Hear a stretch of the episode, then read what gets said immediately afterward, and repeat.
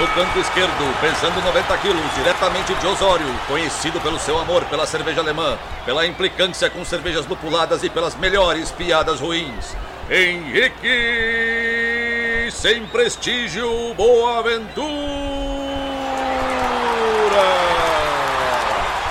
No canto direito, pesando 73 quilos, diretamente de Iraí, o príncipe do azedume, confeiteiro das pastry stouts, senhor das cajuminâncias, Estevão Careca Quitó. Vocês estão prontos? Começa agora o Braçagem Forte!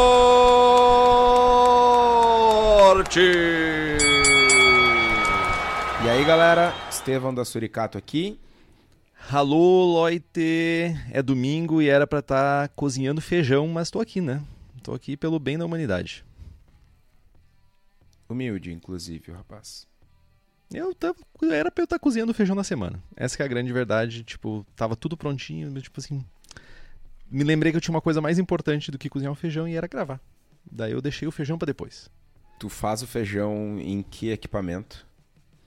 Eu faço uma panela de pressão. Mas sabe onde você encontra?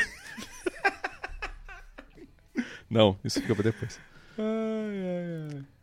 Panelinha de pressão, cara. De, equipamento esse que depois de cercas elétricas, depois de chuveiros elétricos, provavelmente é o equipamento que as pessoas mais têm medo de tocar. Ou não, né? As pessoas, as pessoas modernas, talvez, porque as, as, a geração das nossas mães era inclusive um paninho em cima da válvula da panela para né, dar uma pressãozinha maior e cozinhar mais rápido. Cara, é, é tipo assim, se bem que o material naquela época também, né, meu, era feito, sei lá, de titânio, as panelas de pressão, ou de ferro maciço, sei lá, mas não explodiam tanto assim, né? Se bem que. A, muito provavelmente a quantidade de, de, dispositivos de segurança que foram criados estão intrinsecamente ligados à quantidade de panela que explodiu, né? Então, tipo. Cara, alguém esses dias comentou, acho que foi no grupo, ou eu tô muito sequelado, é possível, uh, que tinha uma panela de pressão elétrica. Alguém tava falando isso, não, talvez não tenha sido no grupo. Alguém queria usar Não sei, mas tipo, é Nutella pra caramba. Ah, pronto. Tu é desses agora. Eu, cara, o grande tu, pro, eu, eu... Tu, tu, faz ceva com pedras? Tu ferve teu mosto com é tudo Steinbier, é vessels de madeira e tal? Stein.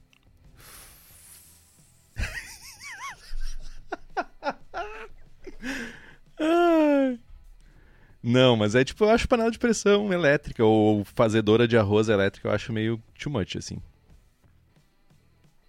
Cara, é um. sei lá. Nem tá, mas tipo assim, é que tipo, olha só, eu tenho engajar. mais bocas no fogão do que tomadas na minha geladeira, tá ligado?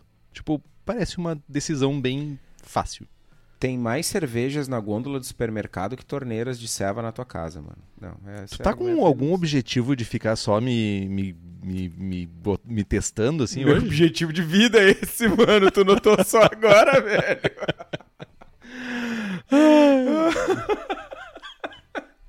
que bosta.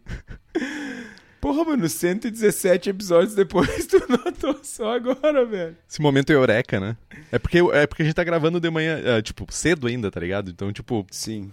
Dá pra Entendi. maquinar melhor, não tá cansado. Entendi. Mas sobre o que, que a gente vai falar hoje, Kitó? Me diz aí. Então. Eh, hoje é um episódio especial. Ora só, quem diria? Vejam só. Há algumas semanas atrás, quando eu comecei, meses talvez, quando eu comecei a falar em fazer uma série de episódios e não sei o que, o Henrique tava todo reticente, né? Até brabão, não, porque série, porque série de lúpulo, porque não sei o que. E estamos iniciando mais uma série sobre de cinco, talvez seis episódios. Tá brilhando aí um um bônus, talvez sobre o que a gente fez de errado na nossa vida cervejeira. Né? Se pudéssemos voltar ao início e economizar dinheiros e tomar o caminho mais correto e adequado, né? o mais eficiente, melhor dizendo. Então hoje, hoje falaremos, né, o, o título do episódio, como vocês já sabem, é De Volta ao Início, Equipamentos.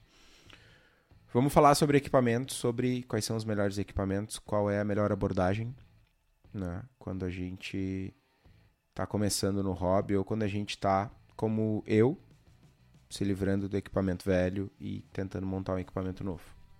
Mas antes de entrar no conteúdo, conta para nós aí, Henrique, como é que tá a tua vida, o que, que tu tem feito, além de trabalhar muito.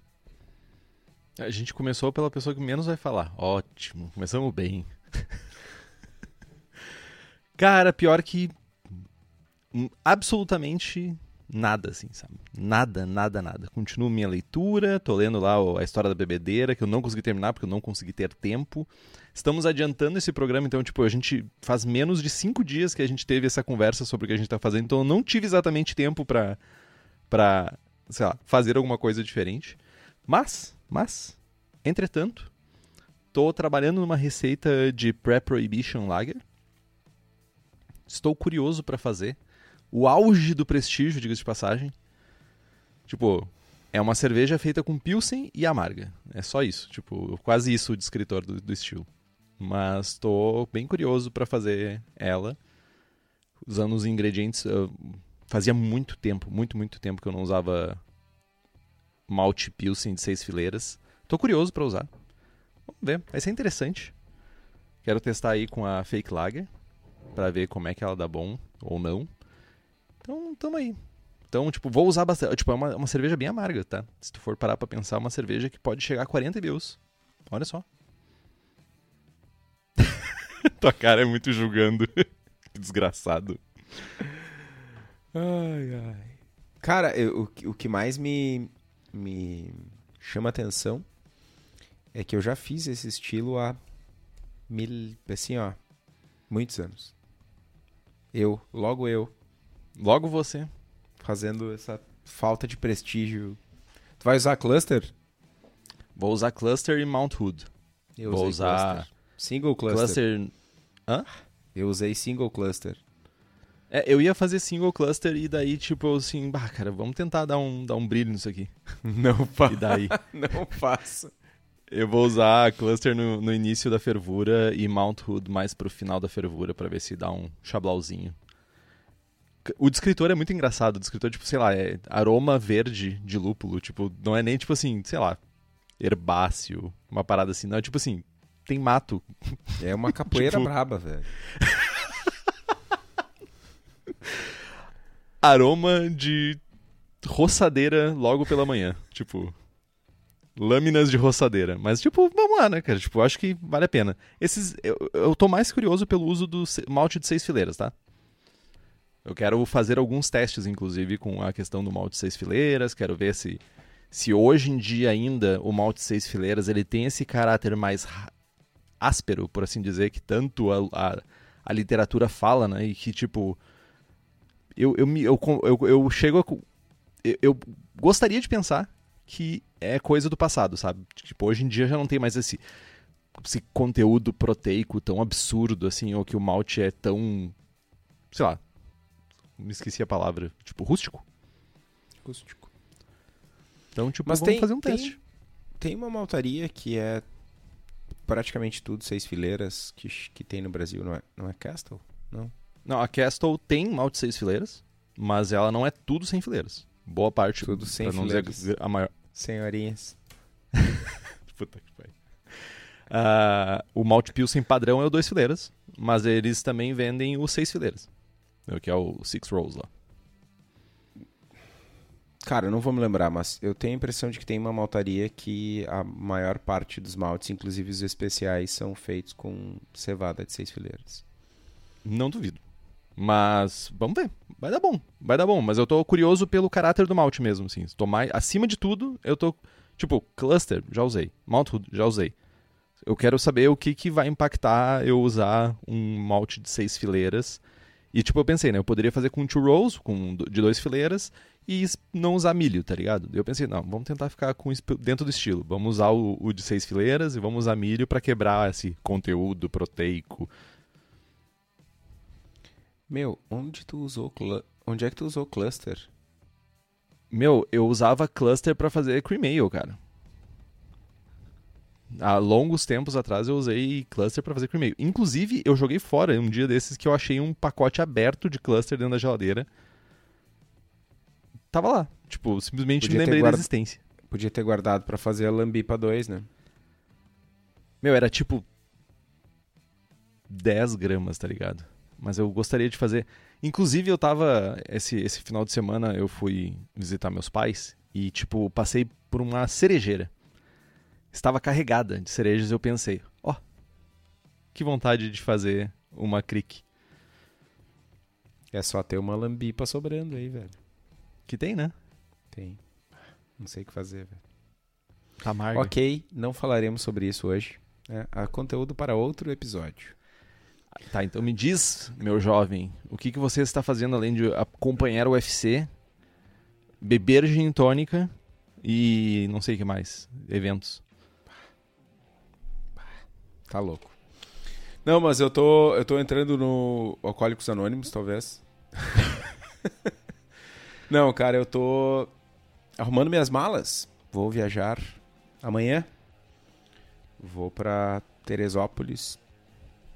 Terça-feira, terça e quarta dou aulas. É, inclusive esse é o motivo pelo qual a gente está gravando num dia diferente, né, num domingo. Vou passar a semana no, no Rio de Janeiro. Vou dar aula no curso de estilos lá da Science. E na quinta-feira, importantíssima essa informação na quinta-feira, dia 30 de setembro. Para quem estiver ouvindo o episódio no podcast, já vai. É, não, para quem estiver ouvindo o podcast já vai ter passado, mas para quem está acompanhando ao vivo, ainda dá tempo. Quinta-feira, dia 30, teremos um encontro extra-oficial Braçagem Fortístico lá no Rio de Janeiro. É só pra criar raiva, né? Em quem tá escutando gravado, né? Que você tá falando isso. No Boteco do Raoni. Uh, a partir das 19 horas, aproximadamente, eu vou vou estar tá no Rio, vou estar tá em Teresópolis, vou na quinta pro Rio. A gente vai fazer o lançamento da Dank Blazer lá e vamos fazer um, um agito lá, todo mundo de máscara, respeitando o distanciamento, sem aglomer, sem se abraçar, sem terminar a noite na sarjeta, mas vamos tomar uma cevinha junto, vamos conversar, bater um papo. Então, para quem está acompanhando ao vivo aí e quiser colar lá, Boteco do Raoni, quinta-feira, dia 30. Estarei presente. O Henrique, infelizmente, não. Mas a gente em breve arrastá-lo-emos. Diz a lenda que vai rolar uma, uma chamada de vídeo, tipo quinta de quinta para sexta, assim, na madruga, já todo mundo meio borracho, para acordar o Henrique e, né, enfim, fazer Opa. uma fusarca. Não, e tá tudo ok se vocês quiserem acabar na sarjeta, desde que com distanciamento e de máscara, tá ligado? Tipo, cada um. A sarjeta não um é o problema, o problema é distanciamento e... Exatamente. Faz uns riscos no chão de giz, que nem aquelas cenas de crime, tá ligado? Ó, essa é a sua sarjeta. Saca? Ah, vai ser divertido, vai ser divertido. Vai ser sim. Ah, bom, gente, uh, né? Como a gente comentou antes, é, estamos começando uma série de programas, mesmo esquema da, da série de lúpulos, que por sinal não acabou, né? É uma série de episódios não sequen... não não faltou a palavra. Me ajuda, Henrique. Não consecutivos, isso. É, ex... consanguíneos talvez. Mas os episódios eles não são uh, consecutivos. Tá? A gente vai falar sobre né, uh, equipamento, sobre insumos, sobre dia de braçagem, sobre fermentação, sobre invase, enfim.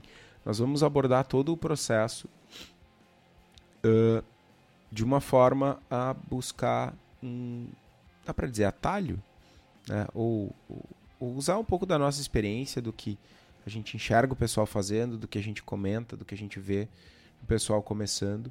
Porque lá, quando eu e o Henrique começamos a fazer cerveja, era, cara, tu tinha que gastar uma grana, tu tinha que comprar sete, oito panela, tu tinha que ter três geladeiras, tu tinha que pedir bênção pro padre, tu tinha que, sabe, era um, era um monte de, de treta. E era uh, a, a, barreira que a gente tinha para a pessoa entrar no hobby era muito maior do que tem hoje. Né? Era muito mais intimidador. Tanto do ponto de vista da falta de conhecimento, o cara que fazia cerveja, o cara era praticamente um MacGyver. O cara era o pai da gambiarra. Né? Isso não é a realidade de hoje. E então, cara, é uma série de episódios que ela é voltada sim para quem está começando no hobby, para ter o atalho, para saber o que fazer quando for comprar. Mas também é uma série que, que traz conteúdo para quem já é macaco velho, para quem já está fazendo serva há muito tempo e que de uma forma ou de outra não está olhando para o que tem de tecnologia nova, não está olhando para o que tem de insumo, de equipamento, etc, etc. Então, é uma oportunidade de fazer um upgrade no equipamento, é uma, uma oportunidade de mudar um processo, né, de perder o preconceito, que nem o Henrique está perdendo preconceito, está fazendo 5 gramas de dry por litro, né, tá pesquisando sobre lúpulo, etc, etc. É o Estevinho fazendo fast beer e, e saca? É um aprendizado, é uma oportunidade de aprendizado, uma oportunidade de crescimento para quem está começando no hobby, mas para quem uh, continua, né, ou está há bastante tempo. E uma coisa que é, que é, cara, é muito importante, a gente precisa fazer esse disclaimer, né? Vou citar, já falei mais de uma vez aqui do Denicon. Cara, estamos falando de um hobby. Se tu aí na tua casa tá te estressando com, com, com fazer serva, com o teu hobby, tu tá abordando o rolê de uma maneira errada. É um hobby, mano. É para tu deixar os, as tretas do trabalho, a, o, o chefe sacana, o colega de trabalho, não sei o que, ah, a planilha, não sei o que que tu não entregou. Mano, deixa tudo isso do lado de fora, senta e faz a tua serva e te diverte com uma Ferrari ou com uma McLaren, né? como equipamento, ou com uma panelinha de alumínio e uma leiteirinha. Tá tudo certo. O, o rolê é que a gente faz isso por diversão. Esse tem que ser o mote. Né?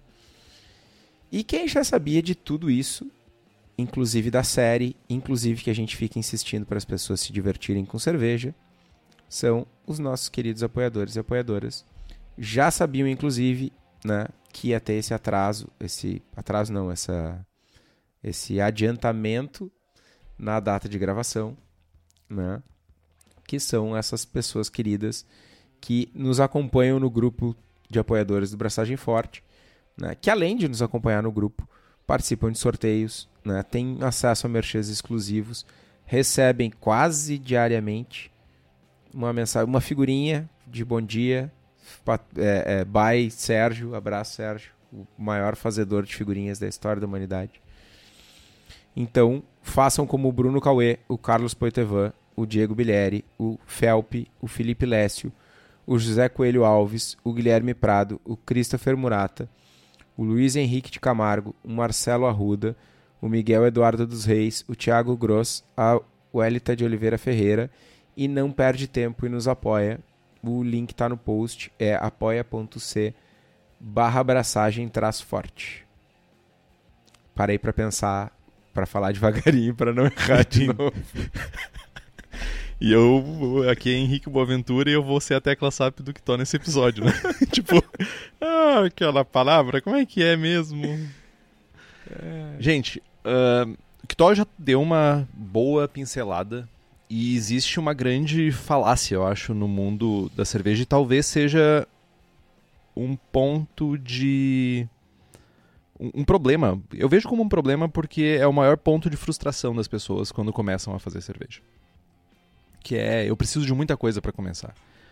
Eu acho que eu já cansei de ter essas conversas com pessoas que, tipo, ah, eu gosto, acho tão legal, eu queria ter um hobby, queria fazer cerveja na minha casa, e eu não faço porque, tipo, não tem espaço ou eu não faço porque precisa de muita grana para começar. E tipo, muitas vezes, dependendo do conteúdo que tu consome, dependendo de quem com quem tu conversa, que tem essa fritação por equipamento, realmente tu pode ter uma visão às vezes um pouco deturpada do que, que realmente tu precisa para começar. E por isso que a gente acha que isso é uma falácia. Uh, olhando pelo lado da frustração, quando a pessoa tem um esforço muito grande, né? Não só esforço, quando tem muitos equipamentos, muitas coisas em volta de ti. E, tipo, tipo, tu não consegue ter aquela, aquele resultado que tu esperava, tipo, a tua frustração vai ser maior. Então, tipo, a pessoa vai lá e compra, sei lá, três panelas e compra fermentador disso e mais um fermentador daquilo e mil, ah, aquela bottle tree para secar garrafa enquanto está sanitizando e não sei mais o que. E quando tu vê, tu tem tipo um monte de equipamento e tu consegue fazer cerveja uma vez por ano, tá ligado? Aí começa aqueles anúncios no final do ano, começa aqueles anúncios de gente vendendo todos os equipamentos porque comprou um monte de tranqueira, não sabia se aquilo ali era realmente para ela, né? Não, se aquilo era uma coisa que ela ia curtir. Foi pelo hype, foi pela vontade e tal, que tipo, não tá errado. Mas às vezes tu pode testar isso de uma maneira um pouquinho mais controlada, né? Uma, uma maneira um pouco menos tipo, ostentando bem menos, de certa forma, né? Um abraço para as empresas que vendem materiais aí, talvez vai ser ruim para vocês. Mas, em linhas gerais, a gente precisa de poucas coisas para começar a produzir a nossa cerveja em casa, né? O, o, o, grande problema, e a gente já ressaltou isso em alguns programas aqui no Braçagem, é a questão de que, ao contrário de em outros países, e eu não vou falar em todos os outros países, mas pelo menos a cultura norte-americana, que é um que a gente consome um pouco mais aqui, seja através de revistas, seja através de material da internet. O material da internet fez eu soar como se eu tivesse 60 anos, mas tudo bem. É que a gente tem aqui esse rolê de que a gente precisa replicar uma cervejaria. A gente vai lá numa cervejaria, a gente vai na cervejaria do Quitó, a gente vai lá na Cubo. E daí a gente vê lá que ele tem três panelas, né? Tipo, mais panelas, dependendo da cervejaria. E tipo, pô, se na cervejaria é desse jeito, por que, que eu não tenho por que eu não vou fazer da mesma forma? Tá ali, ó. O Estevinho faz daquele jeito, eu vou replicar daquele jeito. E de certa forma isso se tornou um, padrão ruim uh, pro início, pelo menos, né, do universo caseiro, para as pessoas que estão iniciando nesse universo. Ao invés de a gente começar num, num setup mais simples, um, com uma visão um pouco mais simples, a gente mira em replicar um universo, um universo profissional que, como o Kitó também sempre fala, muitas vezes não é o setup ideal nem para cervejaria. A cervejaria faz aquilo ali por necessidade, não é porque é o melhor setup. Então, tipo, é, é uma coisa que a gente precisa talvez desmistificar um pouco. Tornar isso mais básico, sabe? E, e mais pro, pro o que, que é mais importante para fazer para te iniciar e tu começar a construir os teus equipamentos ou ampliar a tua quantidade de equipamentos conforme tu vai precisando. Porque não é novidade para ninguém que depois de vários anos braçando, tu acaba diminuindo a quantidade de equipamentos ao invés de aumentar. Todo mundo quer ficar com menos equipamentos e fazendo cerveja de uma focar em fazer a cerveja.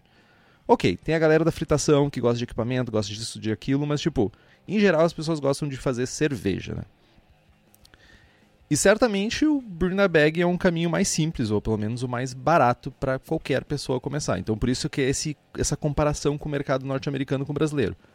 Aqui, pessoas começam com três panelas, fundo falso ou bazuca que seja, e lá no mercado norte-americano as pessoas começam com kits de extrato e uma panela. Basicamente isso. Ou às vezes, quem quer começar realmente com, com já usando malte, Brina Bag e uma panela. A gente não vai se estender muito em como funciona o Brew na Bag, porque a gente tem um episódio específico sobre isso, episódio 29. Olha aí, vai lá para trás. Já é dos bom, já é dos bem gravados, não é dos ruins. Fica a dica. Quase 100 Acho. episódios atrás, hein, meu? Caraca, meu. Feeling old. Mas no Bruna Bag, o que a gente faz basicamente, a gente troca um pouco de eficiência e hoje em dia isso talvez seja um pouquinho questionável por mais simplicidade no nosso processo. Né? A gente ocupa menos espaço, é mais rápido. Então, mas ainda falando ainda de panelas, né? olhando para o mundo de panelas, né? a gente tem basicamente hoje no mercado dois materiais, inox e alumínio, né? Sendo que inox a gente tem várias ligas, as mais comuns é a 304, que é o mais caro provavelmente do mercado.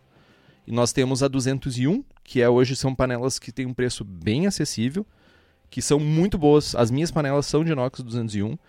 E temos também as de alumínio, que são o material mais barato para quem está começando e certamente é a nossa recomendação para quem começa. Né? Vai lá, Kiton.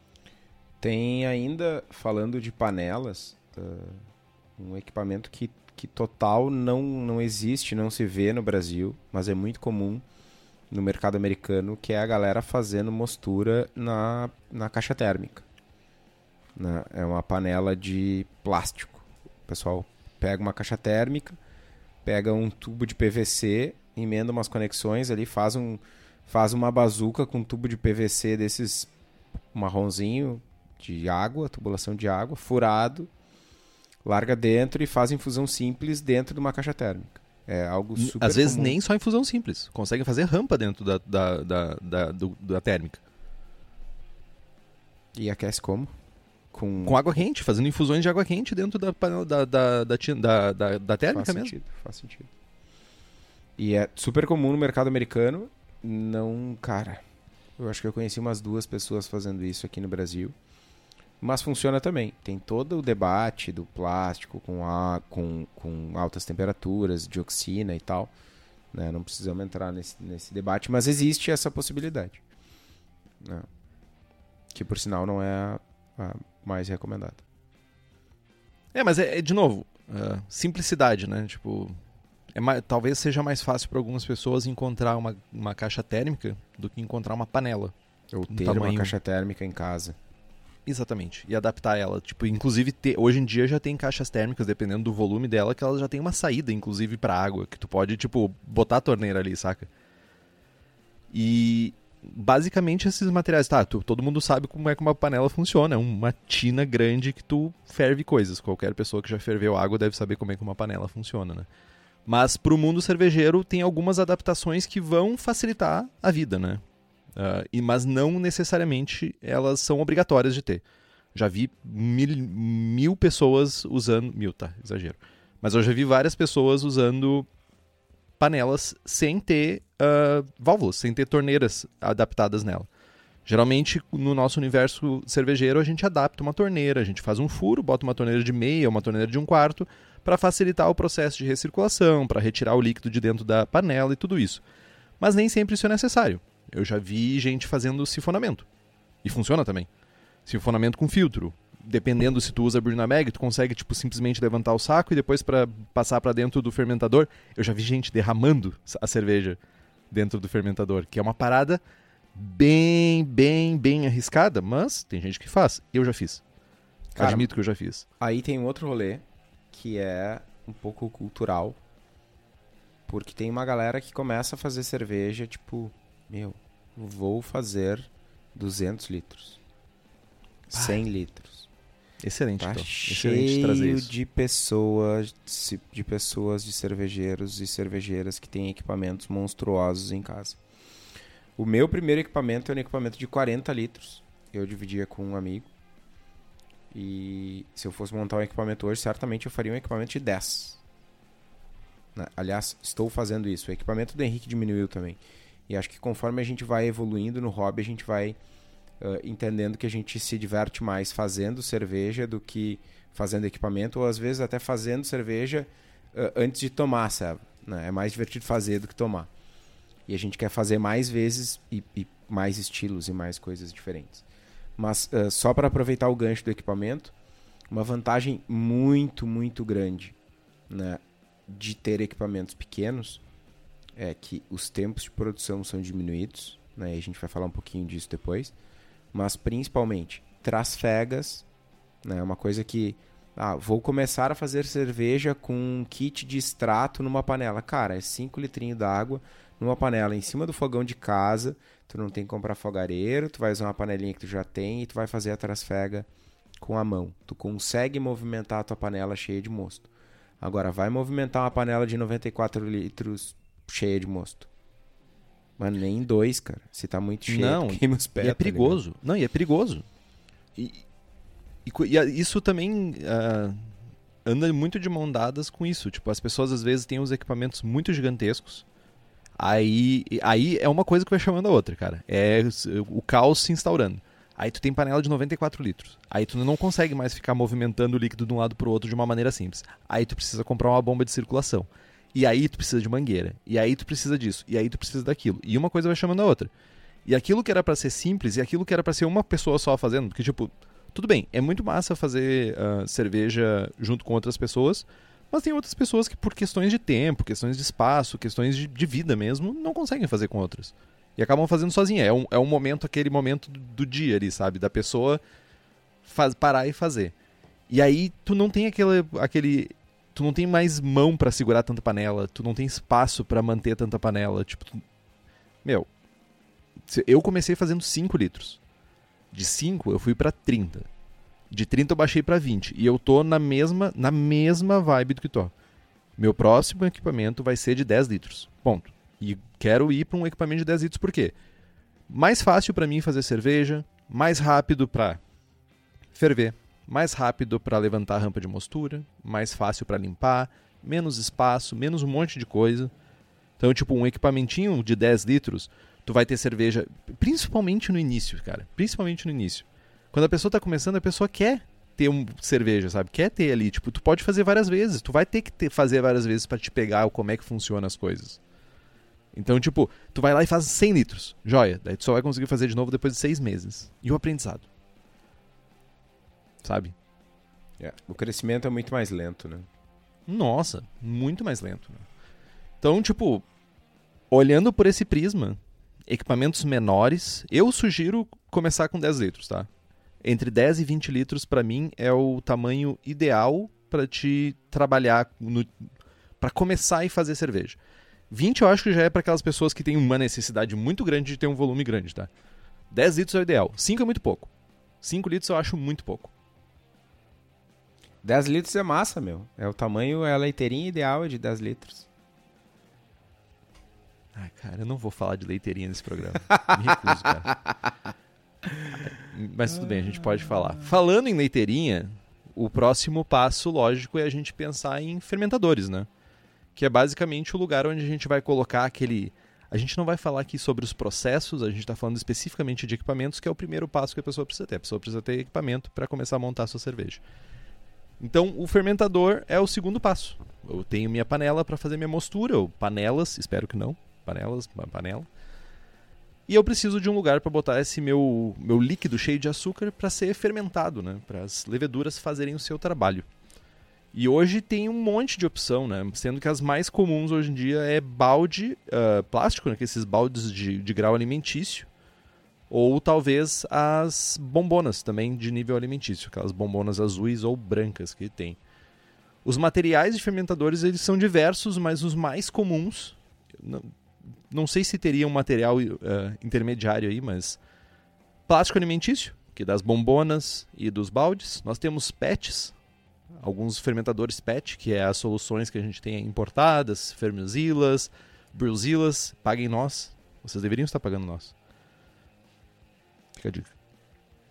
E temos o mais caro, né? O universo mais caro que é o inox. Temos fermentadores cônicos de inox para o mercado caseiro também.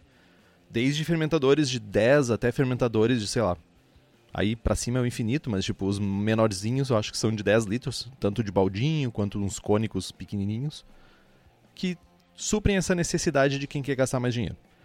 Nada contra. Nada contra. Tem, Capitalismo tem, venceu. Tem ainda uma opção que são os fermentadores de PP, esses rotomoldados. O que, que é PP, Kitó? É... Polipropileno? Poly something. Pode Propileno? ser. Poly P alguma coisa. Polipropileno, faz sentido. Branco. PP? PP. E neném? E com essa, Abraço. me despeço. Tá louco, velho. Não. E como a gente estava falando, uh, os formatos que a gente tem mais comuns é balde. E o balde vai ser o quê? Vai ser realmente um balde. Ele é um balde que ele tem uma tampa que geralmente tem um lacre, que te permite fechar hermeticamente o balde e nunca mais abrir. Mentira. Geralmente tem uma, um abridor de, de, lacre. É uma, é uma desgraça. Aquilo. Assim, eu sei que tem algumas pessoas que amam baldes uh, para fermentar. Aquele lacre, aquilo foi feito para amaldiçoar a humanidade. Aquilo, aquilo bota as pessoas na maldade. É, é aquilo ali que transforma as pessoas em pessoas ruins. Porque, tipo, cara, o que eu já arranquei de pedaço dos meus dedos tentando abrir balde sem aquela chave para abrir balde, olha, não tá no gibi. Mas também temos a coisa que eu acho mais linda do mundo. É o equipamento perfeito para quem tá começando, que é a bombona, cara. A bombona é tipo assim, ó. É a, o supra-sumo da adaptação que deu certo. Meu, bombona tem uma cinta para fechar a tampa. Tu abre aquela tampa e tu limpa lá dentro, aguenta água fervendo, que eu aprendi com que toque é para sanitizar antes. Meu, é uma maravilha. E daí nós temos os cônicos aí no formato de PP, daí tipo é um formato específico, né? Tipo, o cônico, ele tem o fundo cônico. Ele é um, imagina um balde com fundo cônico, que é basicamente para te poder uh, concentrar a levedura no fundo, trube, tudo isso. De novo, tentando replicar o mundo uh, de cervejarias, né? Não necessariamente você vai precisar disso. Fica a dica. Não necessariamente. Não é obrigatório, tá? E para tornar esses baldes, essas bombonas úteis, a gente precisa de algumas coisas. A gente precisa de torneira para fazer a extração da cerveja, para tirar a amostra, para fazer uh, aferições durante o processo de fabricação da cerveja. E nós também precisamos de uma coisa chamada airlock, que é basicamente um equipamento, um materialzinho que vai em cima que permite que o gás que vai ser formado durante a fermentação saia e que o oxigênio não entre. Então é basicamente uma válvula que fica cheia d'água. Imagina um S que tipo fica cheio d'água, que faz borbulha para fora e não volta. Então tu precisa ter uma abertura ali para isso. Ou que eu sei que o Kitó já vai falar que né, ele usa torneirinhas. Ele é o cara da torneirinha, ele ama uma torneirinha para fazer de airlock, né? Pode dizer, pode falar. Cara, uh, então, já dando um passo atrás, né, antecipando a conclusão do episódio. Ah, não. Já vamos terminar? Tava tão bom. Não, não vamos terminar. Mas ah. a gente, reforçando, a gente tem essa coisa de querer imitar a cervejaria. Cara, uh, eu continuo fazendo ceva, as, as cevas teste da firma. Quando me. Né, quando é algo muito desafiador, assim, eu testo. Senão, azar. Teste de 2 mil litros. Mas os testes, uh, eu faço tudo em bombona. Não faz. Não, não tem a menor necessidade de ter um fermentador cônico em casa, a não ser que seja muito barato ou que tu queira fazer coleta de levedura ou algo assim. Nas quantidades que a gente faz, cara, não faz sentido. Pode não dizer faz... que pro iniciante não faz sentido. Cara, pro iniciante não faz sentido e pro cara muito avançado também não faz sentido. Desde que? Desde que o cara não tenha o dinheiro infinito que é o que a gente vai falar no futuro. Ou desde que tu queira fazer coleta de levedura ou separar lúpulo e tal. Né? O caso do Henriquinho, que quer reaproveitar a levedura, e aí é uma vantagem muito grande ter o, o fermentador cônico. Né? Mas para fazer, né, vou fazer um lote de ceva, vou fazer a melhor ceva possível. Se tu vai fazer na bombona ou no cônico, cara, maior saca. verdade. Não, balde bombona ou é, cônico. Esse é o meu ponto. Uh, o equipamento ele vai te trazer algumas praticidades, mas tem um equipamento que é necessário e essencial para tu fazer a melhor serva possível e tem o equipamento que vai te dar a maior praticidade. E aí eu vou tomar a liberdade aqui de citar o Chico Milani, que como eu é adepto das leiteirinhas e, e bomboninhas e, e garrafa de 5 litros de água mineral, não sei o que. O Chico Milani ganhou uma pá de medalha já, né? A gente tem esse lance competitivo de cara, a gente faz ceva na bombona, faz ceva na liteirinha, faz ceva na, na garrafa, no galão de 5 litros de água mineral. E tipo, ah, como é que a ceva fica boa? Não, não é o, equi o equipamento da praticidade. Mas tu consegue fazer uma ceva medalhista perfeita, maravilhosa num balde, numa bombona e no fermentador cônico. Né? O Parênteses. De... Tem uma coisa muito importante desde que o equipamento seja de grau alimentício. Isso é mega importante. Sim, com certeza. Com então, certeza. todos esses equipamentos que o Kitó falou são de grau alimentício. Então, tipo, essa fecha parênteses. Perfeito. Mas, é, sabe, não, porque principalmente quando a gente está começando, a gente tem aquela coisa, não, mas eu preciso do melhor equipamento, porque ah, eu vou comprar aqui, ah, não, eu vou gastar, mas é, eu vou gastar 10 mil reais para equipamento. Cara, não precisa. Né? Ah, não, já estou estabelecido no hobby. Vou dar o exemplo do Henrique agora. Estou aqui fazendo serva no balde, na bombona. Quero coletar levedura. Vai me dar mais praticidade, vou economizar dinheiro, vou aproveitar a levedura, vou fazer preciso dar um jeito de buscar o Estevão no BJCP Score Ah. e tal, né?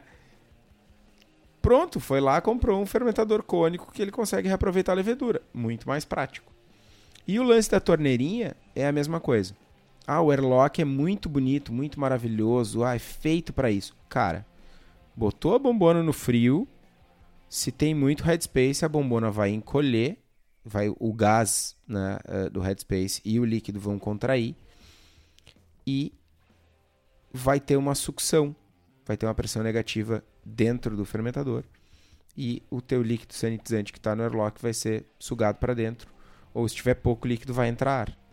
Então o que, que eu faço? Ao invés de botar o airlock, eu boto uma torneirinha e boto um tubo, uma mangueira, um blow-off, num recipiente no chão do- da geladeira ou no chão da câmara fria, enfim, né, uma mangueira grande com sanitizante. E aí essa pressão tem que ser muito maior para conseguir succionar o líquido. E aí não é muito maior essa pressão negativa e aí essa diferença de pressão, na verdade. E aí não tem a sucção de líquido sanitizante para dentro do fermentador. Então acaba sendo uma solução que quando tu olha, ah, nossa, o Estevão usa torneirinha aqui, ah, não sei o que, aqui. Não, mas é, é- é mais eficaz. Né? Melhora a qualidade da cerveja quando tem esse, essa contração do gás e do líquido. Né? Por impedir que tenha ar ou sanitizante entrando na sala. É, então, quando a gente fala de torneiras aqui é mega importante. A gente tem um tipo de torneiras de válvulas, né, que a gente usa na panela, que geralmente vai ser aquelas, aqueles registros que tem com uma, com uma, uma manivela, assim, que tu gira e ele, ele abre. Para fermentadores, a gente tem algumas opções, né? As mais comuns são, primeiro, não ter. É comum não ter também. Tem gente que fermenta e usa sifão ou autossifão para tirar. Tá ok. Só fica mais difícil para tirar amostras para fazer aferições. Temos a opção mais, tipo, frugal, por assim dizer, que seria a essas torneirinhas mesmo, que tem umas torneiras de como se fosse para água mesmo, mas umas torneiras bem pequenininhas. Eu não vou dizer a marca, eu acho que é Hel Helic, Helic. Tipo umas torneirinhas plásticas que elas são de grau alimentício para água, especificamente para água. Não vou dizer a marca, acho que é Helic. Mas eles não vão patrocinar a gente, infelizmente. Ou vão. Futuro. O futuro tá aí.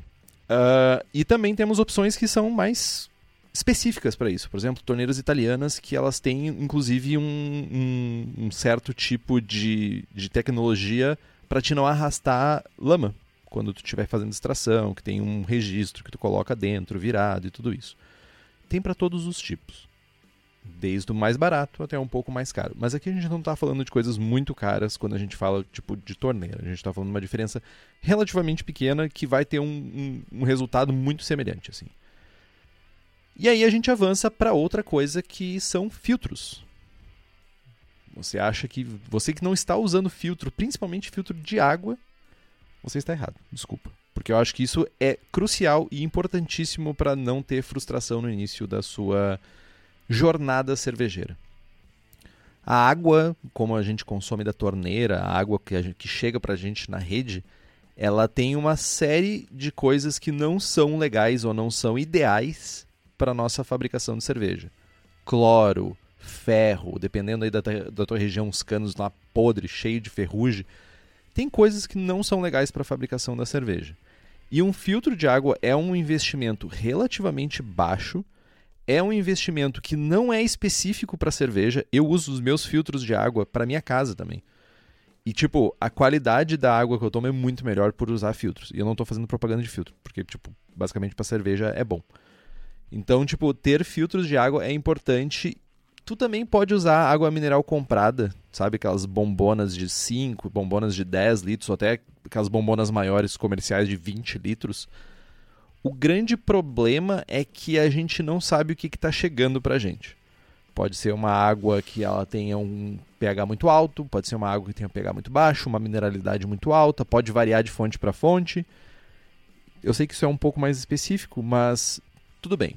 Eu não, não tenho como comprar, ter um filtro. Joia, talvez uma água mineral comprada seja um caminho mais legal, porque pelo menos tu está usando uma água que não tem cloro. Mas o filtro, ou ferver a água, talvez, pelo menos. Fala que tô. Cara, tem alguns pontos importantes aí relacionados ao filtro. O primeiro de tudo é que para quem for fazer como o Henrique e de instalar um filtro em casa, é importante instalar o filtro depois da caixa d'água. No caso, se vocês moram numa casa que tem a caixa d'água, normalmente o apartamento é a caixa d'água do prédio, né? Porque se tu filtra antes da caixa d'água, tu tá armazenando água sem cloro, né? E aí pode gerar uh, contaminantes e tal. Então, é, filtro pós caixa d'água antes da torneira. Esse é o ideal, não nem falando de serva, falando de, de vida, né? pra quem tem caixa d'água, ainda por cima. É, exato. E com relação à água mineral, eu. Cara, dá para usar água mineral? Dá. Mas de uma maneira geral, não é bom. Porque, como o nome já diz, a água mineral, ela tem, na imensa maioria das vezes, um conteúdo mineral mais alto. Né? E salvo raras exceções que tem um alinhamento das estrelas ou dos sais, no caso, né, a gente consegue fazer alguns, alguns estilos uh, específicos. Quanto menos minerais na água, para a serva, melhor. É mais fácil adicionar sais do que retirar sais. Então, água mineral normalmente acaba trazendo um problema né, de ter muitos minerais. Mas, como tudo na vida, depende. É, e a fervura ajuda nisso, né? Inclusive águas com conteúdo mineral muito alto, a ferver ela geralmente ajuda a diminuir essa, essa quantidade de minerais, ajuda a baixar um pouco o pH. Tem algumas coisas que tu pode fazer. Mas aí se tu vai ferver água mineral, ferve a água da tua torneira, tá ligado? Tu já vai tirar o cloro, tu já vai também ter um pouco de sedimentação de minerais talvez que não deveriam estar na tua cerveja. Então, tipo. No, no, depende o uso de água mineral, tá? Mas não depende o uso do filtro. O filtro ainda é a melhor opção, na minha opinião, tá? Certo. Tu vai, sei lá, gastar o, o teu investimento inicial vai ser na, na cápsula, né, no, no, na carenagem ali do filtro, e depois tu vai trocar cada seis meses ou alguns mil litros, tu vai trocar a vela que vem dentro. E quando tu vê a sujeira da vela na hora de trocar, tu vai ver o quanto de porcaria tu estava tomando. E daí tu vai dizer, nossa, valeu a pena, obrigado Henrique, obrigado Kitó. Não apaga a vela com a água? Ai, ai, ai. Continua, meu. Continua. Vai. Continua. Boa. Ah. Para panela nós também temos filtros, só que é um filtro diferente, diferenciado, com uma função específica ou não, também é para filtrar. filtrar. Exatamente. para mostura a gente tem o quando a gente usa, por exemplo, uh, Beer in a Bag, que é o fazer cerveja no saco, episódio 29 a gente tem um tecido, um, saco feito de tecido, como se fosse um coador de café mesmo, grande, para nossa panela, que ele funciona como elemento filtrante, ou seja, a gente bota o malte dentro da panela e a gente separa o líquido do sólido que são os maltes, né? E isso vai ser o elemento filtrante da nossa mostura, isso vai ser o elemento, elemento filtrante do nosso processo. Mas em outros setups, com duas panelas, três panelas, nós temos dois outros tipos de elemento filtrantes nós temos a bazuca e nós temos o fundo falso. Tá, vamos por parte. Bazuca é um nome bizarro, mas é o nome mais comum. Basicamente é uma estrutura, tá? Tem vários formatos de várias tem vários formatos feitos de maneiras muito diferentes com materiais diversos. Mas o objetivo é tu cria um basicamente um elemento filtrante que ele fica no fundo da panela e ele é como se fosse, imagina um cano cheio de furinhos. Ou imagina uma malha de inox com bem fininha que vai fazer o quê? Vai ficar bem no meio da panela, vai conectar na tua saída de líquido da tua torneira e tu vai conseguir tirar o líquido sem tirar malte junto. Isso é a bazuca. Só que a bazuca ela tem um elemento só, que imagina que é um, sei lá, um cano só.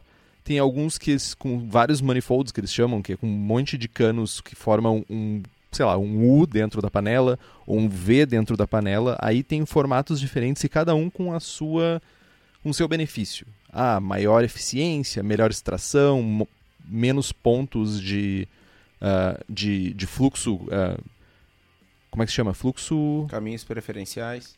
Caminhos preferenciais. Olha só, uma pessoa que tem o diploma Tecla é outra coisa, gente. É, é a língua, né? A língua é o chicote do corpo, a gente sabe disso. É, é, basicamente é o segundo nome do episódio.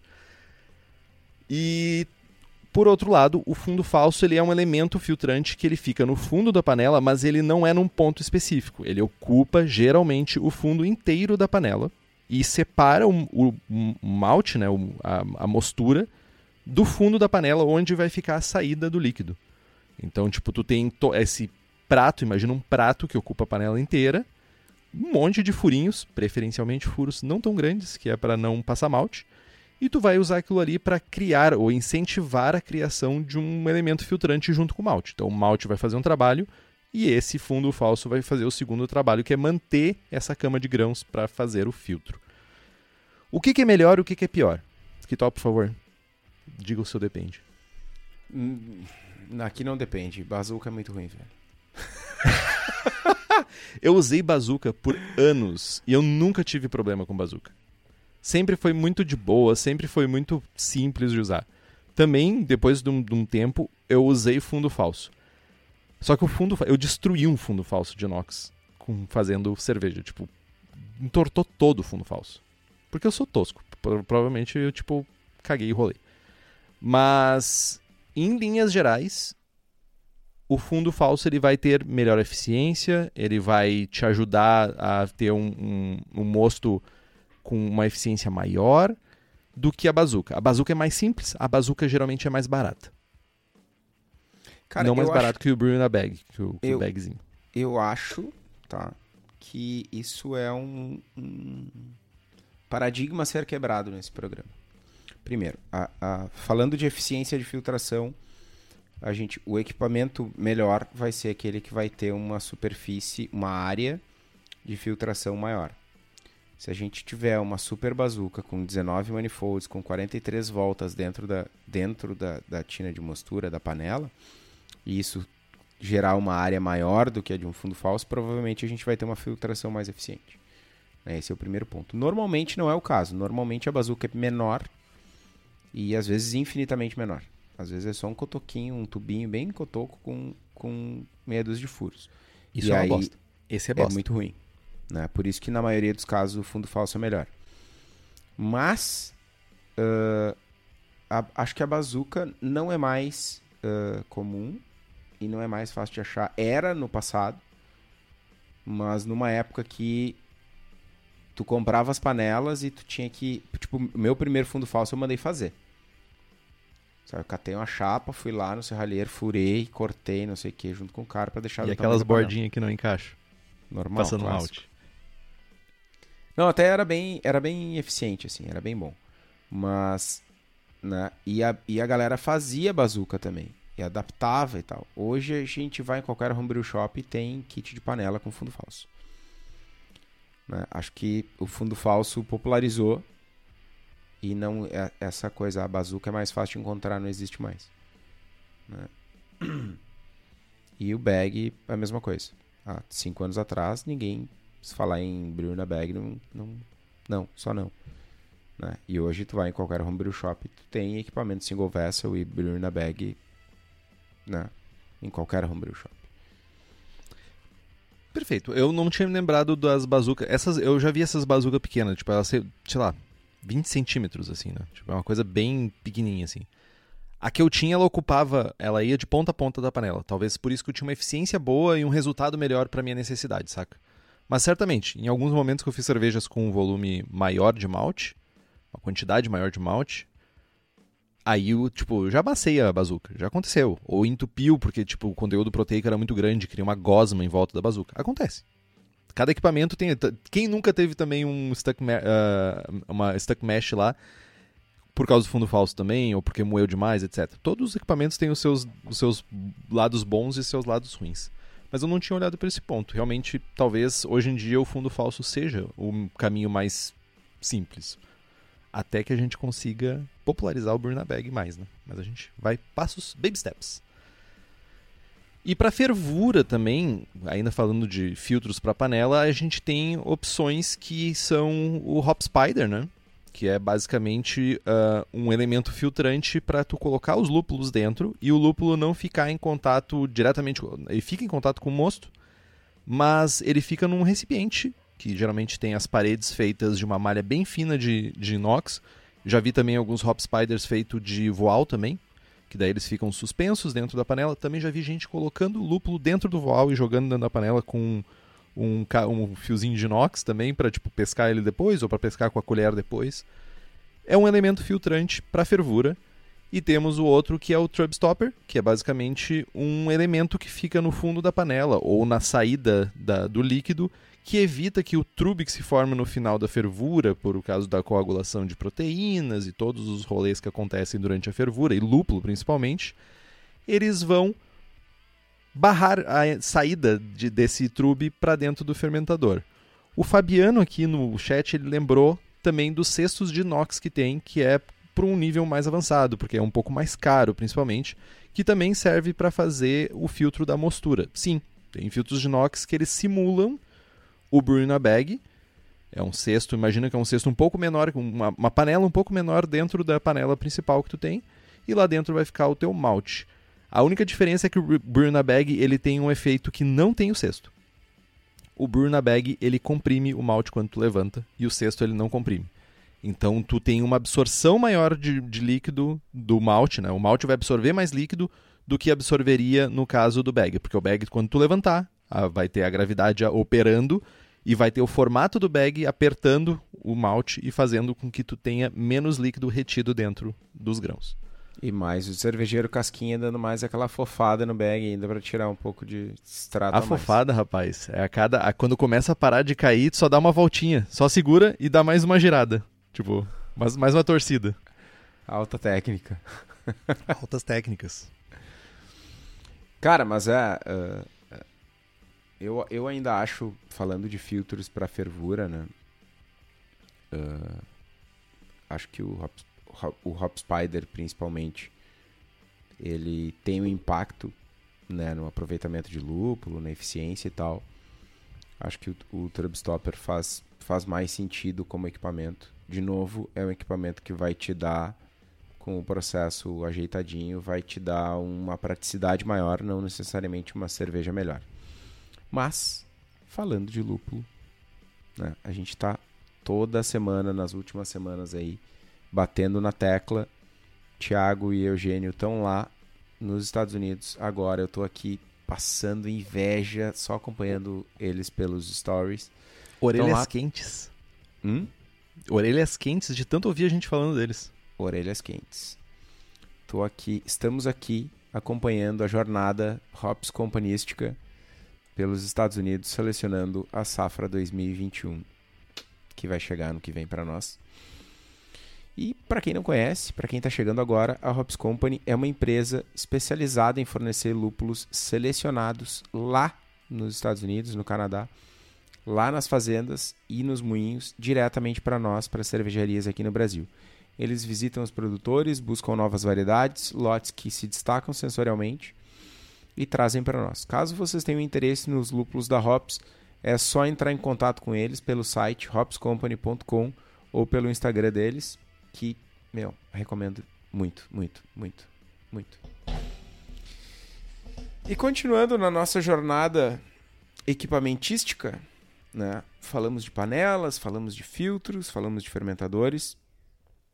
Uh, tem uma coisa que é, gera polêmica, gera. Uh, polêmica não, mas uh, algumas pessoas têm uma paixão assim exacerbada pelos seus fogareiros. Ou Exagerado, seus... eu diria. Exagerado. Pelos seus equipamentos de aquecimento de mosto e de líquidos. Né? Cara, a primeira coisa que a gente tem que ter em mente quando a gente fala de fogareiro é que a gente tem que entender o volume que a gente vai aquecer ou ferver versus a capacidade do fogareiro. Né? Cara, tu vai botar uma panela de 127 litros em cima do fogão de casa e ligar as quatro... Cara, não vai dar certo. Tu vai precisar de um caga-fogo. Né? E aí, sim, esse é o nome do equipamento. Caga fogo. Inclusive é podia. É assim mesmo. Podia ser o card do episódio, podia ser um caga-fogo, né, meu? Podia ser um caga-fogo mesmo. Ah, porque, né? Cara, o troço parece uma turbina de avião, velho. É, é lindo. O é barulho. É o barulho que esse bicho faz durante a fervura é Mano, uma turbina, cara. Faz barulho. Muito barulho, cara. Muito barulho. É surreal, assim, é assustador. Como é que é o barulho? Cara, eu. eu Quase, quase, hein? quase, Ah. quase. Mas é, Cara, é bizarro. É bizarro. É, é divertido. Mas enfim, não adianta também ter um caga-fogo se tu vai fazer 5 litros de serva. Né? Então, entender essa relação. Qual o volume do lote, quantos litros tu vai aquecer e, e quantas panelas tu vai usar, tu vai, uma, tu vai usar uma, vai usar duas, vai usar sete, né? Entender o teu setup, né? Para dimensionar o fogareiro, enfim. Né? E outra coisa importante, que é uma alternativa ah, já foi mais barata, mas é utilizar a eletricidade, né? usar um equipamento com resistências. E aí tem diversos setups, desde tu comprar um ebulidor que tu liga na tomada e coloca dentro da coloca dentro da panela, até usar um equipamento automatizado com resistências. Fala, Henrique. Uma sugestão, tá? Definitivamente, para iniciar, to- quase todo mundo tem gás em casa. Bo- Infelizmente, vivemos tempos um pouco chatos aí, pouco complexos por causa do preço do gás. Mas é, uma, um, é, um, é um tipo de coisa que é mais comum ter do que não ter. Ah, a única sugestão minha é que ao comprar um, tu não precisa comprar um fogareiro, que nem o que tu disse, não precisa ser um caga-fogo, tá? A única coisa que eu peço gentilmente para vocês é comprem coisas com certificado do Inmetro. Porque vocês estão mexendo com fogo.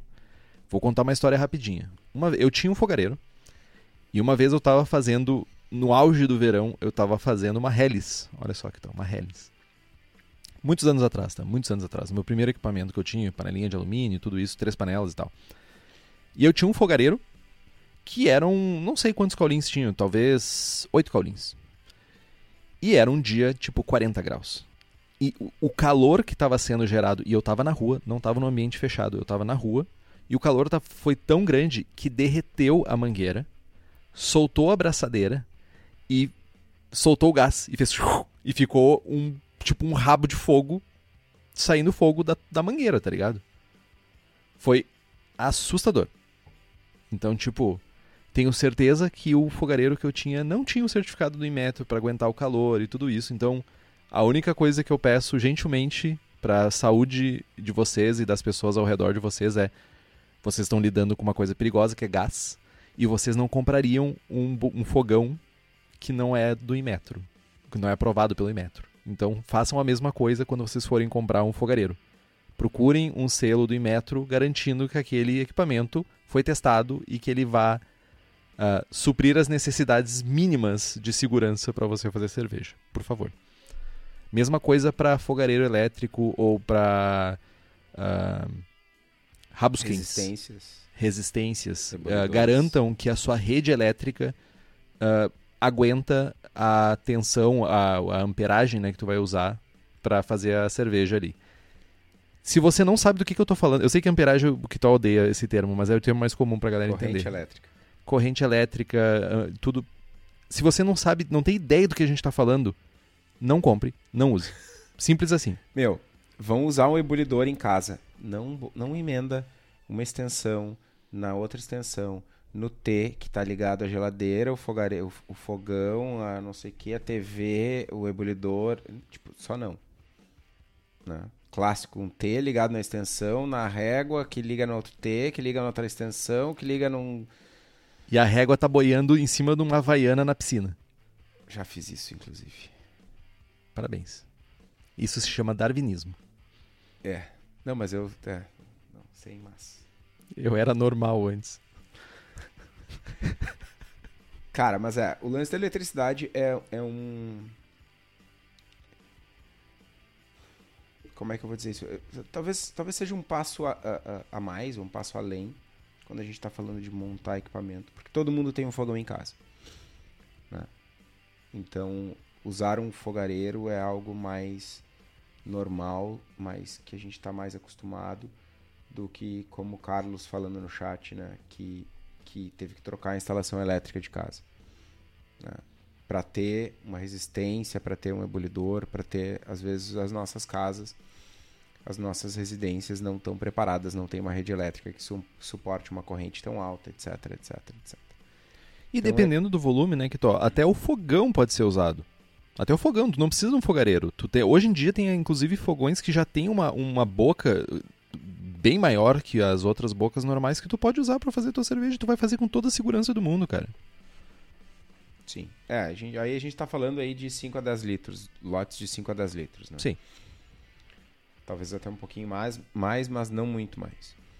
Enfim, né? Uh, importante aqui é que é entender muito bem uh, o equipamento e como ele funciona, porque é um risco. Eu diria que é, que é um, uma das. A, a, fervura em si é um dos momentos de mais risco quando a gente está fazendo isso. Mais risco de acidente e segurança, né? Porque tem vários, né? É o risco de se queimar com, a, com o material quente, é o risco de derramar um mosto quente. Se tu tá usando eletricidade, tu pode ter curtos, tu pode ter isso, ter aquilo. E especificamente com eletricidade, tu não precisa ter medo, mas tu tem que respeitar e tu tem que saber o que tu tá fazendo, acima de tudo. Não é uma coisa que tu mexe no dia a dia. A Cíntia fala no chat aqui que faz 20 litros tranquilamente no fogão da cozinha. Tá aí, ó. Querem fazer 20 litros, que por sinal é um tamanho ótimo. Fogão da cozinha não precisa nem, nem gastar em fogareiro. Fechou. Bom, avançando no processo, né, indo para a parte de resfriamento, a gente tem uma miríade de equipamentos que a gente pode utilizar para resfriar o nosso mosto. Desde o mais simples, que é e, e menos eficiente, que é pegar a panela de fervura e submergir ela em água gelada né? e, e esperar esfriar, que é super ineficiente, super lento. Até usar um trocador de imersão, que pode ser de alumínio, de inox, de cobre, né? que a gente vai, vai uh, submergir uma serpentina dentro da nossa mostura, da nossa fervura, perdão. Pode ser um trocador de placas, né? que é um, é um dispositivo por onde vai passar o mosto passa num, num sentido e o, a água passa no outro sentido, e aí tem placas de cobre dentro, vai ter uma troca térmica ali. Ou ainda um resfriador de contrafluxo, que é o mesmo princípio do trocador de placas, só que ele não são placas, é um tubo dentro do outro. Por dentro passa a, o mosto, por fora passa a água. Né? E aí a gente tem materiais uh, e métodos diferentes. Fala, Henrique. Não, eu ia perguntar o que, que tu recomenda para quem está começando? Qual é o, o, o, equipamento mais simples e mais eficiente para isso? Tipo, ok, eu entendo que o primeiro, a imersão é tipo sem custos. Tipo, tu tem uma pia, tu pode botar, e eu fazia isso também numa pia. Mas desses outros materiais específicos para o rolê, o que, que tu tá. recomenda? A, acho importante fazer uma separação aqui. O primeiro item que é a imersão da panela de fervura na água gelada, ele vai impactar a qualidade da ceva. Ele vai impactar o teu tempo de resfriamento. E aí, se tu tá fazendo uma adição de lúpulo de Whirlpool, se tu tá adicionando muito malt pilsen, a tua fervura eventualmente não foi uma fervura muito vigorosa, enfim, tu pode ter problemas na tua cerveja ou impacto derivado do processo, né? Porque tu resfriou lentamente. Então, esse é o, é o método ou formato de resfriamento que eu descartaria. Dos outros três, a gente consegue fazer a melhor cerveja do mundo com qualquer um dos três. Na minha ótica, num ambiente caseiro, serpentina de imersão em primeiro lugar, contrafluxo em segundo, placas em terceiro. E, e olha, não poderia concordar mais contigo. E olha que engraçado, todas as cervejarias têm um trocador de placa. E aí vai o Henrique lá na cervejaria do Estevão e diz: Hum, vou montar um equipamento para mim em casa. Ah, o Estevão tem um trocador de placa. Vou comprar um também. E isso alimenta uma indústria gigantesca que é a indústria de passar o trocador de placas adiante. Quem Ledo enche o saco do trocador de placas passa ele adiante para o próximo cervejeiro que tá, ou cervejeira que está iniciando e que vê e que quer um trocador de placas. Mano, trocador de placas é, é que nem barco e Kombi. Tu tem felicidade duas vezes, quando tu compra e quando tu passa adiante. né? Kombi, meu. Ah, velho, tá louco, bicho. Mas é, é real. O trocador de placas ele é muito bom, mas ele tem, ele é muito eficiente, é o mais eficiente, ou uh, dimensionado corretamente, ele é o mais eficiente. Só que tem um problema. Vários problemas, na verdade. Primeiro de tudo, num setup caseiro, tu muitas vezes está fazendo a transferência sem bomba. E aí são poucos os trocadores de placa dimensionados para a velocidade do fluxo sem bomba. Ponto 1. Um. Ponto 2. Quando não é dimensionado, tu precisa de uma bomba. E aí, eventualmente, a tua bomba não está dimensionada e ela pode não ter a, a pressão e a vazão suficiente para ser eficiente a tua troca. Ponto 3. Ele entope. Fica resquício de lúpulo, resquício de malte, de não sei o que.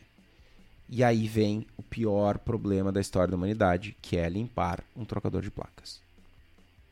Cara, ah, vou botar soda, não sei o que. 93,7% dos trocadores de placa para caseiro são tem as emendas de cobre. E aí tu mete soda e tu derrete o trocador de placa. E aí tu não pode botar soda. E aí tu não consegue limpar. E aí tu tem que botar o troço no forno. Aí tu bota aquele, aquela massa de 2,5 kg de ferro, de cobre, de aço, de inox, de não sei o que no forno. Mete 300 graus, 40 minutos. E aí, obviamente, que na primeira vez tu vai tentar tirar o troço quente. E aí tu te queima. E aí tu deixa esfriar. E aí, cara, gasto energético, tempo, segurança, não, só não, não vale. Aí, aí não tu vale. passa adiante. O, o trocador de contrafluxo ele é, ele é bem eficiente, né? Um trocador de passagem também. Uh, normalmente é enjambrado na base da gambiarra. Agora tô, a gente está vendo alguns comerciais chegando no Brasil, principalmente alguns junto com as pipoqueiras. Funciona bem, mas para um ambiente caseiro, o, o trocador de imersão ele acaba oferecendo uma vantagem que ele fornece água quente no processo. Né? A gente coloca ele dentro da, da panela e passa água, passa água, entra água fria, passa por dentro da serpentina e sai água quente no outro lado. E aí a gente pode usar essa água quente para limpar equipamento, pode usar como eu faço para dar um, um, uma camada extra de segurança na sanitização do nosso fermentador. Enfim, tem várias aplicações. E ele te permite fazer o Whirlpool, por exemplo, quando tu vai fazer uma adição de lúpulo. Né? Taca, por exemplo, vou fazer uma Hazy IPA, quero fazer uma adição de lúpulo a 85 graus. Coloco o meu resfriador, meu trocador uh, de imersão ali dentro, baixo a temperatura até 85 graus, adiciono o lúpulo, desligo a água, né? E eu vou agitar esse mosto com o próprio uh, com o próprio chiller, né? E aí chegou o tempo, 20 minutos, 10 minutos, X minutos que eu determinei na minha receita. Abre a torneira de novo, segue o baile, chegou a 20 e tantos graus, faz o Whirlpool com, agita, com, agita com o chiller de novo, tira ele, deixa o líquido parar e tu vai ter um cone perfeitinho, vai formar o trube certinho, tu vai conseguir levar a tua cerveja para o fermentador limpinha. Então tem diversas vantagens aí em usar o, o chiller de imersão. E limpeza, cara tu tem acesso a toda a superfície do chiller de imersão para limpar. Com uma escovinha, com uma esponja. Tu enxerga, né? Tu enxerga a craca. É isso. Genial, Kito. É muito bom. Sou fã. Sou mega fã. Queria ter um gigante na cervejaria. Eu tenho um duplo. Tipo, eu tenho um resfriador duplo de inox que ele certamente dá para resfriar 40 litros, mas eu uso em 20, justamente para ter uma eficiência maior. Aí a gente tem alguns de alumínio, de inox, de cobre. O, o cobre tem a maior condutividade térmica. Né? Tu precisa de menos metros de serpentina para resfriar a mesma quantidade de mosto. Depois o alumínio e por último o inox. A vantagem do inox é que ele uh, não oxida e tal. Né? Tu pode meter ele uma esponja ali e esfregar bem de boas. Cobre e alumínio requerem um pouquinho mais de manutenção e de cuidado, principalmente. Mas também funcionam muito bem. E bom, para essas transferências, né? A gente falou de transferências uh, via, via trocador de placas, via trocador de contrafluxo. Né? A gente precisa de mangueira e conexão. Né? Tem mangueira de silicone, tem mangueira cristal. Né? O importante aqui é que a gente use mangueiras e conexões atóxicas. Né? Esse é o, é o, o essencial. O Henrique tá rindo porque eu, às vezes eu não uso nas, no meu setup caseiro aqui. Nem ele, por sinal, né? Eu? É. Meu, tudo inox. Aqui é tudo inox e tudo silicone. Ok, parabéns. Eu tô com, com as minhas conexões de inox não instaladas. N nunca. Eu vou dizer que sempre foi assim? Nem sempre foi assim. Já usei latão? Já usei latão. Mas, tipo, né? É. Mas é, cara, é um ponto importante, né? É, é, não, não só a, a saúde e a segurança, é a durabilidade do equipamento. Né? Seja uma torneira de latão comparada com uma torneira de inox, até uma mangueira de silicone com uma mangueira de uma, de uma borracha, de um plástico Jaguar aí. O silicone normalmente suporta melhor né, o estresse por calor e tal, aquece, esfria e tal. Né, isso é algo bem, bem importante. E, cara, tem um ponto muito importante quando a gente fala de mangueiras. Muito importante. Que é a manutenção delas. A gente tem que guardar as mangueiras secas. Né? Terminou o processo, passa uma água quente, limpa, não sei o que, passa um vênus, passa uma soda, enfim, faz o processo de limpeza e pendurem as suas mangueiras para elas escorrerem. Não adianta, ah, lavei a mangueira, enrolei e larguei numa caixa. Meu. Tu também pode brincar de Indiana Jones com a mangueira também e ficar girando ela em cima da tua cabeça. Dependendo do espaço que tu tiver, funciona. Dependendo do espaço que tu tiver, pode ser um desastre. É. Cara, pendurem as mangueiras, deixem elas escorrendo, bonitinhas. Um dia secando. pro outro geralmente resolve. É. É essencial. É, cara, e, e, assim, preteou a mangueira pelo lado de dentro, cara, não, não, só não. Joga fora, compra outra. Não inventa moda. Não vai. Não Elas vai vão ficando amareladas com o passar do tempo, tá? Uh, dizem que. Dizem. Eu vou, não é dizem. Jamil dizem. disse. Jamil disse. Então, tipo, não é uma pessoa qualquer, é Jamil que mangueiras de silicone deveriam ser trocadas a cada mês. Ouso dizer que nos Estados a cada mês não, desculpa, a cada ano. Ouso dizer que as, as mangueiras de silicone são mais baratas nos Estados Unidos. Cara, mas a cada ano não me parece. Depende do, da quantidade de mangueira que tu precisa, pode ser um pouquinho caro, mas enfim. Eu aqui, sei lá, com 2 metros de mangueira, eu uso, eu faço todo o meu setup. Tudo fica perfeito. Yeah mangueiras. Dois metros de mangueira, três metros aí é o suficiente normalmente. Né? Principalmente quando a gente, a gente tem setups menores, né? Sim, sim. Ah, eu tenho três panelas, duas bombas e o meu fermentador ele é de 90 litros eu não consigo movimentar. Bom, aí tu precisa de muitas mangueiras. Ah, eu faço ou numa diminui pipoqueira ou faço um brew na bag 10 litros. Cara, tu não precisa de quase nada de mangueira, né? Isso é importante. Cara, outra coisa importantíssima de equipamentos são as ferramentas de aferição, né? que são indispensáveis. Dá para fazer ceva sem? Dá. Ah, mas o meu amigo fez uma ceva bêbado, não, me, não mediu nada, não sei o quê. Também já fiz isso. Né? Todo mundo já fez isso, eu acho. Todo mundo já esqueceu uma medição. Mas o fato é, cara, preciso controlar tudo 100%. Idealmente sim. Né? Quem não mede não muda, a gente quer registrar, a gente quer entender qual é a selva que a gente tem, a gente quer poder repetir a receita que deu certo, a gente quer poder corrigir a receita que deu errado. Faz parte. Ah, mas eu só quero fazer uma serva e. Ah, não quero me estressar. Tá tudo bem também. Né? Não tem problema. Tipo, o Henrique chegou em casa, fez uma serva em duas horas. Ele só queria fazer uma serva. Ele não queria nem beber a serva que ele fez. Ele só queria fazer uma serva. Show vale também, depende do teu objetivo. Né? Mas falando de, de instrumentos de medição, a gente tem densímetro ou refratômetro. Né? Eu, eu tenho um pouco de receio de colocar esse ou, porque refratômetro para ceva, para cerveja, né? para mosto fermentado, cara, não funciona. Ah, mas tem a tabela de conversão aí, tu bota no densímetro e dá diferente. Sempre. Sempre. Então, cara, densímetro e refratômetro. Uso o refratômetro uh, para medições de mosto ou medições que não são definitivas. Tipo, o que eu faço na cervejaria? Eu tenho, eu tenho um densímetro, e aí só comparando dois densímetros, tá? Eu tenho um densímetro daqueles pequenininhos, que eu tiro amostras de 50 ml.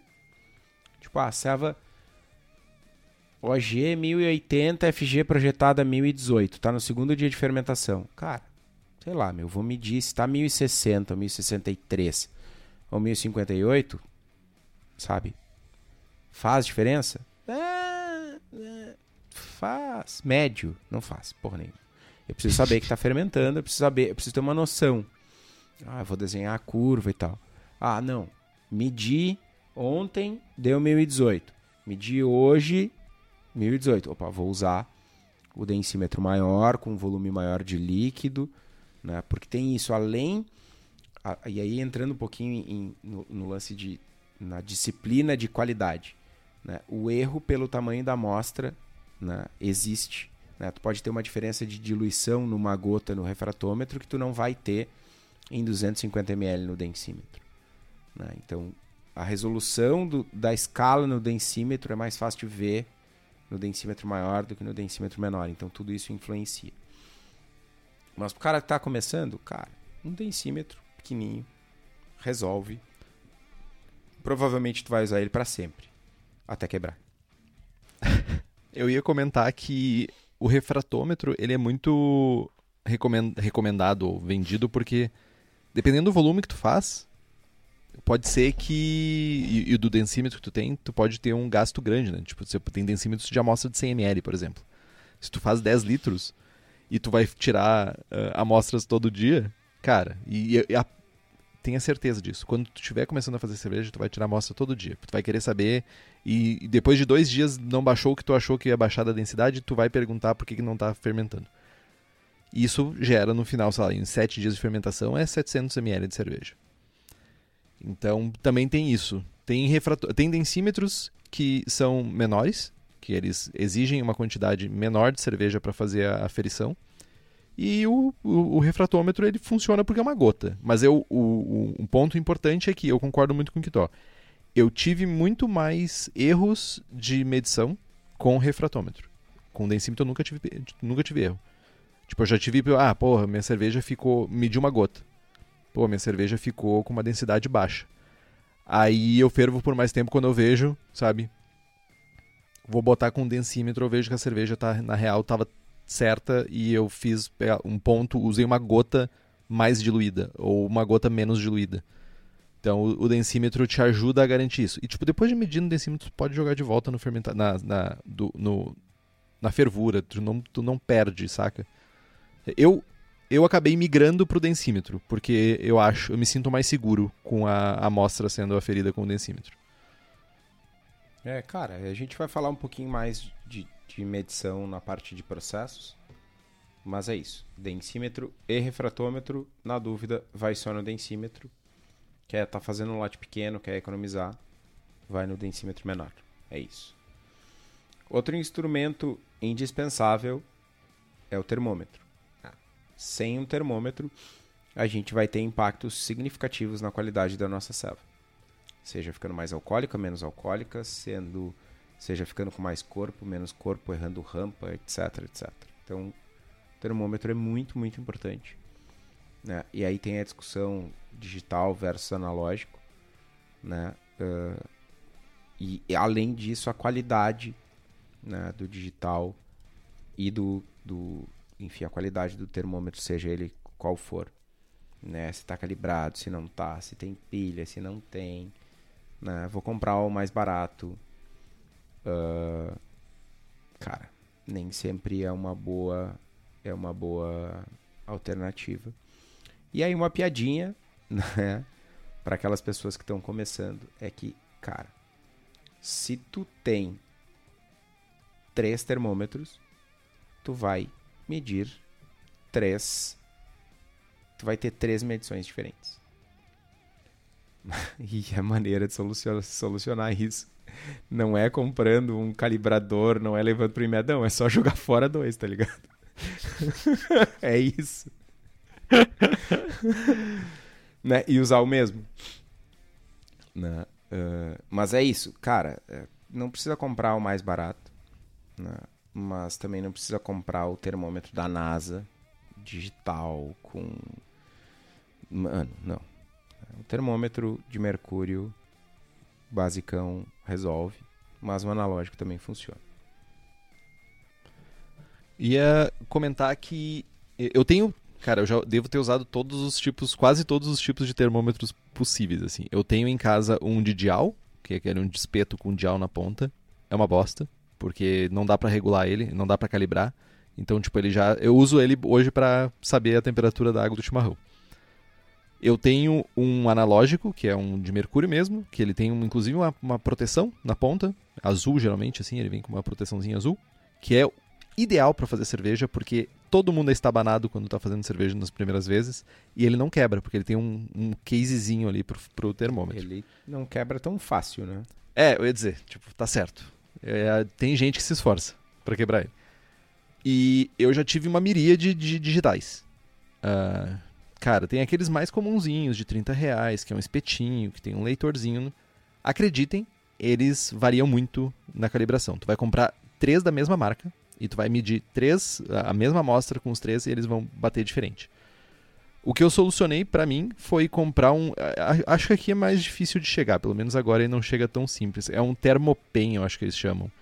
Que é um termômetro que tem que ele tem modo de calibração. Então eu posso calibrar ele em água gelada. E daí, tipo, eu posso sempre recalibrar ele. O que me ajuda muito, assim. Tipo, eu sempre calibro com o mesmo volume, sempre calibro ele, sabe, com a mesma quantidade de gelo e tudo isso. E isso me ajuda a ter um, um equipamento que eu confio um pouco mais.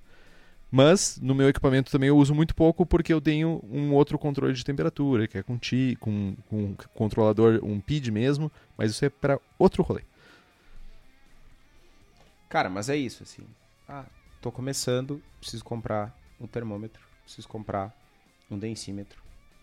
São equipamentos indispensáveis. Ah, sou cervejeiro aqui, tô na minha 40 vigésima nona abraçagem. Vai estar tá usando o mesmo termômetro, o mesmo, Sim, o cara. mesmo termômetro. É, tu tá. só vai encontrar maneiras diferentes de fixar ele do lado da panela. Exato. É, para quebrar mais dificilmente. Mas falando em temperatura, né, tem uma coisa que é crucial para o controle de temperatura é crucial para uma coisa, né? Que é para fermentação. E falando em fermentação, a gente está falando em leveduras, né? E o melhor lugar para encontrar leveduras é na Levitec, que além de levedura para fazer cerveja, a Levitec também tem bactérias, bretanomices, leveduras para outras bebidas, tipo hidromel, cidra, uísque e cachaça. E tem um atendimento que nenhuma outra empresa do setor tem.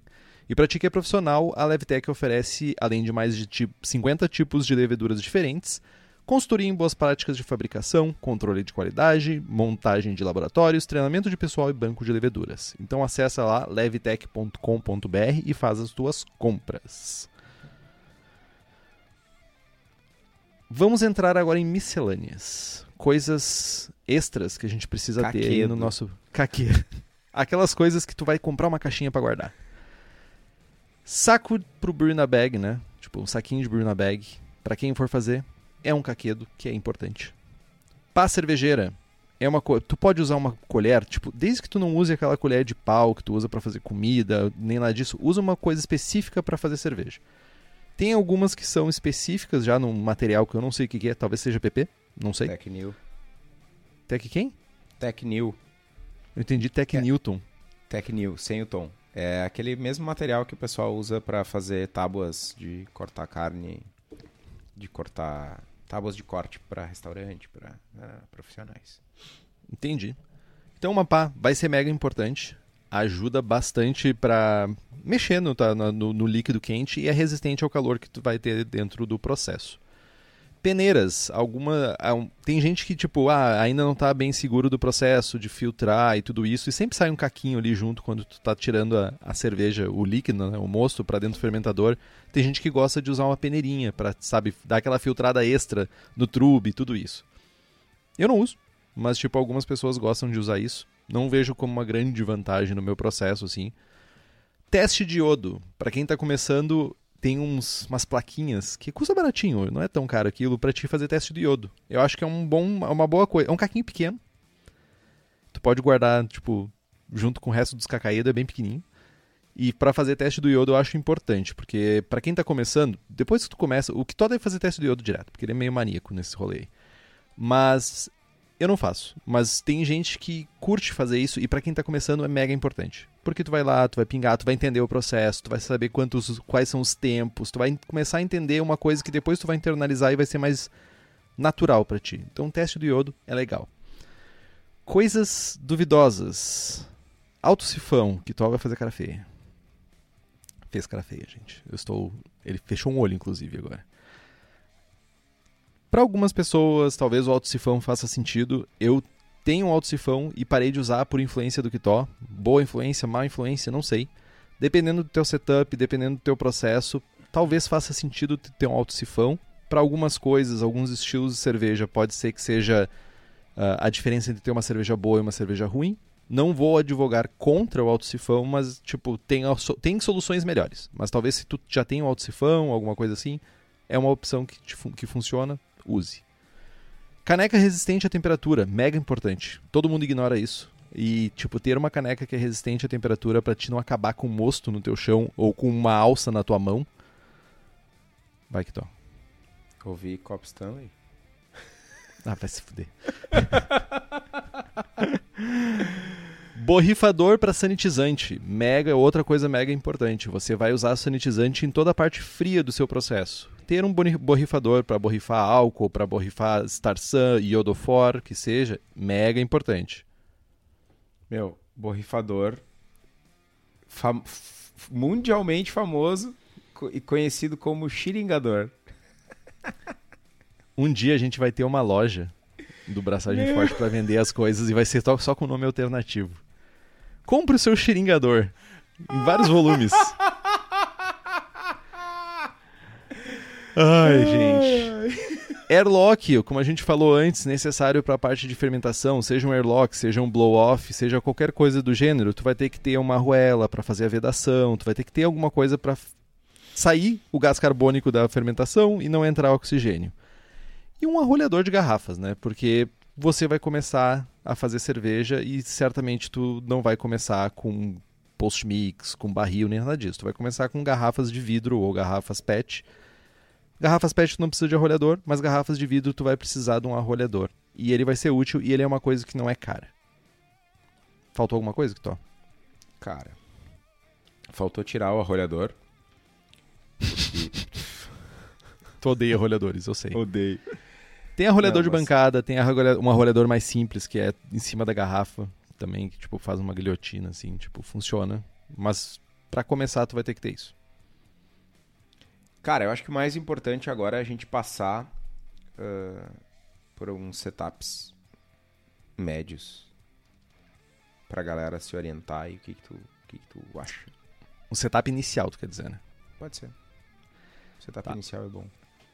Isso aqui, para mim, é um setup inicial para qualquer pessoa começar e não se frustrar e gastar um dinheiro bem menor do que tu gastaria com setups maiores, com coisas que talvez não vão fazer tanta diferença no teu dia a dia para fazer cerveja. Para um setup de 10 litros e não indo à falência, o que, que a gente recomenda? Uma panela de 15 litros de alumínio, com conexões de meia, pode ser de um quarto também, mas acho que a diferença de preço vai ser miseravelmente pequena Saco de voal para fazer Birna Bag, tu pode comprar pronto, tu pode mandar fazer, tu pode comprar um quilômetro de tecido voal e pagar tipo 5 reais, que tipo, nunca mais tu vai precisar comprar voal na tua vida. Ou tu pode comprar pronto já, que vem com uma. Já vem com uma cordinha para amarrar, facilita bastante a vida. Um balde alimentício de 10 litros com uma torneirinha. Ah, eu não quero botar torneirinha. Tudo bem, mas aí tu vai ter que dar um jeito de tirar de dentro do balde. Aí não é responsabilidade minha mais. Um densímetro um densímetro vai ser mega importante para fazer todas as aferições, todas as medições necessárias durante o processo, como que tu falou, é a opção melhor para não ter grandes problemas. 2 metros de mangueira cristal para fazer as transferências, poderia ser de silicone? Sim, mas elas são ligeiramente mais caras e a mangueira de cristal ela é atóxica e ela vai fazer o processo que tu precisa. Um xiringador para o sanitizante, ou um borrifador né, para sanitizante. Um termômetro analógico pode ser daquele bem simples que tem aquela carenagemzinha de plástico com a pontinha azul, vai funcionar. Um airlock com rolha para o balde, ou no caso de você fazer blow-off, tu pode pegar um pedacinho da mangueira cristal e usar para jogar dentro de uma garrafinha, mas o airlock talvez seja a opção mais segura, mais comum, pelo menos, para te ver as bolinhas levantando. Tu vai, tu vai criar um afeto por aquelas bolhas saindo do airlock um arrolhador de tampa de garrafa e uma pá cervejeira, a não ser que tu tenha algum outro equipamento que tu possa usar, uma colher de inox, mas tipo, de preferência uma que deixa tua mão para fora da panela e tu não precisa ficar cutucando dentro da panela e correndo o risco de se queimar. Cara, é um setup honestíssimo, né? Simples e funcional, eu diria. Simples, funcional e barato. Barato. Né? Dá pra fazer cerveja, né? Com Tu consegue sucesso. ganhar medalha com isso aqui, cara. Sim. Eu aposto contigo que tu faz cerveja medalhista sem nenhum equipamento extra aqui. É, cara, é... ok, a gente falou de arrolhador de tampas, vai precisar de ah, garrafas e tampas, né? E de um pedacinho da mangueira cristal pra gente encher as garrafas para servir de tubo de enchimento, como diz o Fabiano no chat. E uma, uma coisa que faltou é uma balança. Né? Eu tenho balança em casa, algumas pessoas não têm mas uma balancinha para pesar lúpulos. Eventualmente tu compra ah, um pacote de 50 gramas, tu vai usar menos, se tu for né, escola sem prestígio e tal. Então uma balancinha ajuda. Mas uma coisa muito importante: tudo isso e mais a gente encontra lá na cerveja da casa. E mais, porque a cerveja da casa fabrica equipamentos voltados para o cervejeiro caseiro. Então, além de todos esses equipamentos, eles têm equipamentos próprios. E é só ficar ligados que eles estão sempre lançando novos equipamentos para facilitar a nossa vida. Para quem é da região metropolitana de Porto Alegre, é só dar um pulo no espaço da Cerveja da Casa, lá na rua Paracatu 220, no bairro Igara, em Canoas. Ou para quem não é daqui, cervejadacasa.com. Lembrando que a gente tem as receitas do Braçagem Forte, American IPA, Double IPA, Haze IPA, American Porter, Goza, Ordinary Bitter e Rauch Beer, usando o código Braçagem Forte, tudo junto minúsculo, 5% de desconto. Se pagar à vista, mais 5% de desconto. É só correr lá e garantir a tua receita, que inclusive dá para fazer nesse setup caseiro, que o, nesse setup iniciante aí que o Henrique acabou de nos comentar. E não só isso, Kitó. Eles têm exatamente esse kit. Esse kit que eu falei, eles têm prontinho pra te comprar e receber na porta da tua casa. Tu pode comprar esse, tu nem precisa comprar separado. Tu diz assim, ó, Daniel, Não precisa nem me lá. dá. Não precisa nem ir lá. Tu vai no site, compra e diz só assim, ó, Daniel, me dá. E ele vai, lá, em troca de dinheiro, lógico, você dá dinheiro e ele dá o equipamento, no caso. Mas tipo, meu, tu pode comprar o equipamento e tu já pode comprar a receita, já vem fracionado pro volume do teu equipamento, e tipo assim, ó. Nem nem balança balança. precisa, porque vem tudo separadinho. Olha só que. Olha, olha aí. Como eu digo, Daniel pensou em tudo, cara. Cara, Abraço, Daniel. né? Abraço, Daniel. Tô ficando bom Mas nisso, tá. né? Eu sei. Setup iniciante. Beleza. Tá, mas eu já iniciei, já fiz, já tô aqui sedento por evoluir, por fazer gambiarras no meu equipamento, por fazer um lote maior. Quero, né? Quero passar mais trabalho, quero três panelas. Quero sofrer. Quero investir, desculpa. Né? Ah, dá pra. Tem umas opções aí. né? A gente pode ir para três panelas, sim, mas também dá para continuar no Beer na Bag e olhar para soluções de inox, né? principalmente como o Henrique falou, algumas soluções de ligas mais baratas, tipo o 201. Né? Dá para olhar para fermentadores, né? usar uns fermentadores ah, como uma bombona que, que é melhor, ou até ir para um, um fermentador de PET para tentar reaproveitar a levedura e tal. E tem ainda aquela, né, aquela pessoa que, tipo o Henrique, tem muito dinheiro sobrando. Em vez de, de fazer Keush pra me dar, fica fazendo serva sem prestígio, né? Cara, dá pra evoluir ainda mais e pra um setup ah, pra não passar trabalho, né? Um setup pra não passar trabalho com limpeza, pra, cara, vou vou ter um, um equipamento que vai durar para sempre, que eu não vou me incomodar, que eu não vou passar trabalho, e aí, cara, tem que casar a mascada, né? Inox é caro, né? E é uma, uma pipoqueira, né? Tem, tem soluções ah, automatizadas, single vessel, tipo a, a Beer Maker do Daniel, que são bem mais em conta, né? Mas aí, cara, vamos falar de fermentador, de inox, vamos falar de, cara, aí o dinheiro, o, o bolso tem que ser bem fundo. A gente Né? tá falando de mais de 15 mil reais, tá? E, e, e, assim, cara, ok.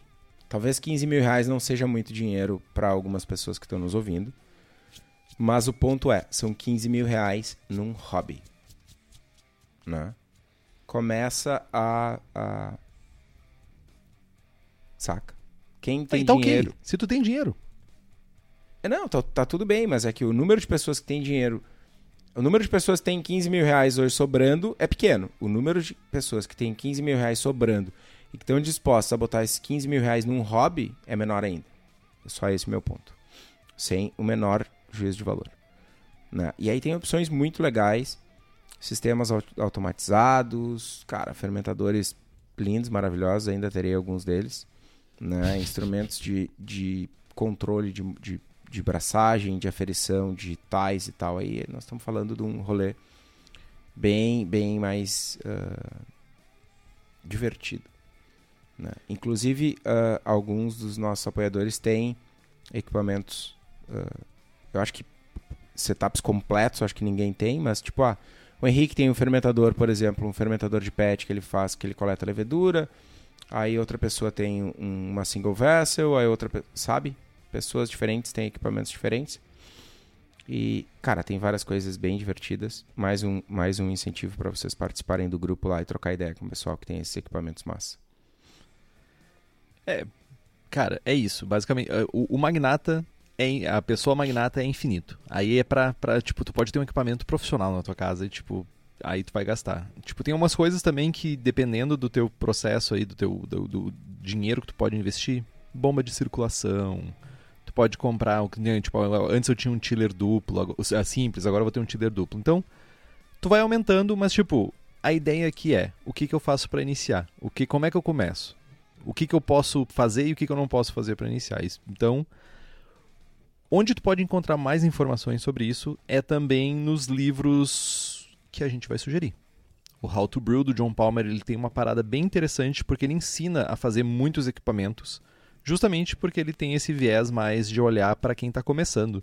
Então ele ensina a fazer bazuca, ensina a fazer fundo falso, explica o que, que tipo o que, que é bom num, o que, que é bom no outro, tipo quais são as melhores opções explica também toda essa parte de equipamento inicial. Ele foca muito nisso e é muito bom para quem está começando, tá? Não poderia recomendar mais. É o melhor livro que tem para quem está começando. Ele tem um, uma- um, um capítulo, capítulos iniciais, na verdade, muito direcionados para quem está começando, seja all grain, seja em extrato, e tem vai evoluindo até níveis absurdos de tu se tornar uma pessoa extremamente boa no mundo da cerveja. E também outro livro que foi uma sugestão do Kitó, Experimental Brewing, Mad Science in the Pursuit of Great Beer, do Danny Cohn e do Drew Beecham, que também fala um pouco sobre essa, esse universo de fazer cerveja em casa e de como que tu faz isso um hobby e não uma fritação louca. Fritação é bom. Fritação é um Ou termo não. que eu tenho usado bastante. É, o termo. a não é fritação bom. é, legal. O- Mas é isso, Kiton, então? Conseguimos cumprir o objetivo? É isso. Primeiro de alguns. Primeiro de alguns, de vários. Então, gente, compre os livros que estão no post, nós ganhamos uma porcentagem, você não gasta um centavo a mais por isso. Compre também as camisetas do Braçagem Forte na nossa lojinha, o link está lá no site. Curta nossa página no Facebook, apesar do que tô a falar que ninguém usa mais o Facebook. Nos siga no Instagram e assina o feed pelo nosso site. Estamos também no Spotify, Google Podcasts, Deezer. E se você gosta do programa e quiser fazer um review no iTunes ou no seu agregador de podcasts favorito, isso é muito importante para nós. A gente vai mais longe. Compartilhe os episódios com seus amigos. Tem dúvidas, sugestão de pauta, críticas, quer anunciar sua empresa ou seu produto? E-mail para contato arroba abraçagemforte.com.br ou mande uma mensagem para nós no Facebook, ou no Instagram, ou no e-mail. É isso que tô. É isso. Braçagem forte. Braçagem forte.